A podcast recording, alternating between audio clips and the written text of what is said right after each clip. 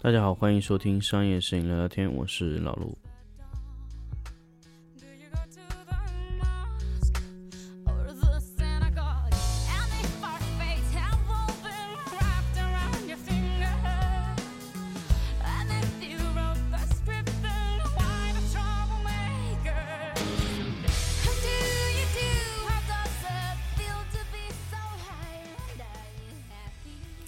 欢迎大家收听新的一期商业摄影聊聊天。那么这一期呢是大年初一发布的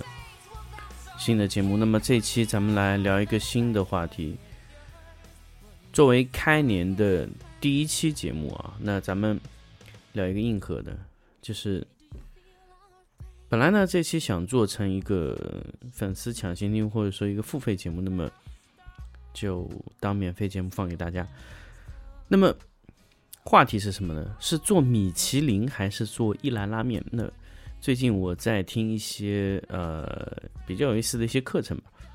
就提到这个话题，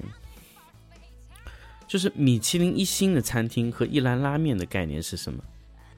所以，所以，所以我今天想给大家去提出这个问题啊，就是，就是咱们比如说去做一个餐厅，你要做成米其林一星的档次，还是像一兰拉面那样的？大家可以看到，米其林一星区别是什么？就是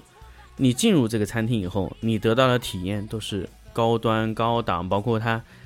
体验给你的一系列的东西，到最后交付的给你吃的这个东西，你吃下去，整一套体验都是米其林三星等级的。当然，你为此付出的也是米其林三星等级的代价。那么一兰拉面是什么呢？其实我不知道大家有没有去去过日本啊？就是在一兰拉面，就是每一个人坐的位置都是只有很小的一个区，就像我们上课坐的这种课桌一样，左右还有挡板，你的面前就是一块木板。你比如说点了餐以后，可能隔个十来分钟，哎，木板一升起来就一碗面，或者说你点的这些小食就从那个窗窗户里递给你，你能吃到那些。餐品啊，甜品啊，基本都是这样的。吃完以后，他会把碗收走。那么就是这样的这么一个情况。那么其实他的体验是不太好的。但是，呃，一拉拉面把它这个宣传这个体验成为叫什么呢？一个人的，呃，也可以，就是让你更加专注于去去品尝这个面啊。当然，这个都是浮云。那么。一兰拉面它的核心是什么？就是它在你这个位置上产生了多少钱，它是经过非常非常细化的去核算，而且它的标准化做的非常极致。所以我们回过来想，这个东西如果我们在摄影端是不是可以扩展一点？其实是可以的。如果我们我们现有，其实我们大家现有都是想去做米其林三星。这种这种餐厅的模式，就是说，我想把我想把单价拍的非常高，把东西拍的特别好。但是我们其实很多时候都发现，我们忽略了，其实我们如果把这个这个成本控制的非常好，拍摄的速度非常非常快，如果增加翻台率，也可以提升拍摄单价。那如果大家想过这个问题的话，其实很多时候我们就能想通很多问题，比如，我们我我特别喜欢用餐饮的一些例子来比喻摄影的这个标准化，因为特别的相似啊。首先，我来跟大家说，摄影的标准化，其实我们也可以按照一个模式不停的输出。那为什么现在的用户他说我没有办法接受标准化的东西呢？就像。十年前、二十年前，我们即使接受不了汤派是一个味道的，或者说西湖醋鱼是一个味道的，或者说其他的菜品，我们希望是有千种万种变化的。但是我们现在可以接受，为什么呢？因为我们可能觉得吃一个饭，它就是果腹，味道嘛，只是。保证每天差不多就可以，我只需要换不同的东西就可以了。我需要最重要的是快、便宜，这个是我们在追求标准化的产品的时候，非常非常喜欢的一点啊。那么现在的外卖其实很多时候都在做这个事情。那么外卖是怎么做到这个东西的呢？标准化，他们什么标准化呢？就是你送给他的这个产品就是一个标准化的流程，比如半成品，比如固定化的调料包，你不管怎么去做，它都是一样的。那么摄影中有没有这样的逻辑呢？有啊。如果我们把标准化的东西输出给后端的人，他可以直接拼合起来，他就能做标准化的产品。那如果说我们回过来再来说，如果我们不做标准化的拍摄，我做米其林三星的拍摄，那么就像现在在上海的一些租赁公司，它需要提供的服务，比如说灯光的大气啊，这么多的这种设备，这个排场，这是第一点，因为这个给客户觉得你非常专业。第二个呢，摄影师他给到你的体验要非常好，就是，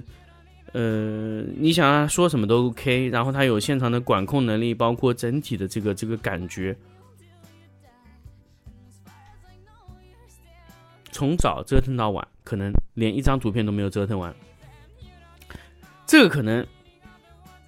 真的是客户需要感受到的。那么这种就是米其林一星的，或者说米其林三星的这个效果。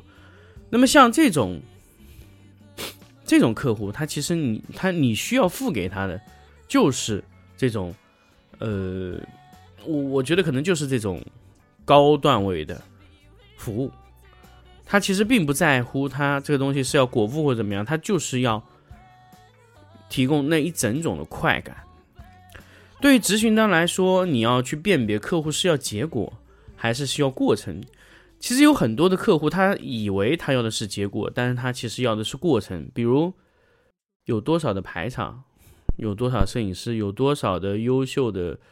呃这种人员跟他配合，其实最后出来的结果并不一定好。大家知道，其实摄影在执行端，包括任何在执行端，它的呃价值就已经非常非常低了。就是所以，比如说我们在做一个广告，最后的执行价值往往是最低的。因为你前端的广告策划，包括案子到了故事版的时候，其实到最后一，呃，执行那一段，几乎，呃，我可以直说吧，就是你在执行这个程度，他不管找谁，他只要能找到一个基础能完成这个任务的，他就能拍成那个样子。所以核心并不在执行那端，所以执行，它最能看出你这个品牌在最后收工的时候完不完美。所以这就是上海很多的影棚，他愿意花非常大的价格，可能拍摄当天他可能要花四五十万在这个维度上面，这就是为了弥补他前面在两百万、三百万甚至五百 W 以上的这种策划案的贵，他要去最后通过这个执行端把它拿回来。这就是为什么这么多上海的影棚，或者说北京的影棚或者广州的影棚，它在这种租赁方面是。非常舍得花钱哦，非常用非常非常好的设备。其实拍东西呢，就也就一般般。你说这个东西它拍出来能到什么程度？其实就仅此而已。但是关键的核心在于前端的策划，你有没有够到位？你有没有够牛逼？这个是很关键的。所以这个就是呃，摄影棚啊，它这个你是做米其林呢，还是做标准化的？当然，其实大部分的图片啊，它仅仅仅只需要做到标准化就可以，比如。超市类型的，比如说超市类型的这种上新，比如说呃团购的这些这些拍摄啊，其实你只需要做不同的标准化输出给大家就可以了。那我很简单的，就是如果你能把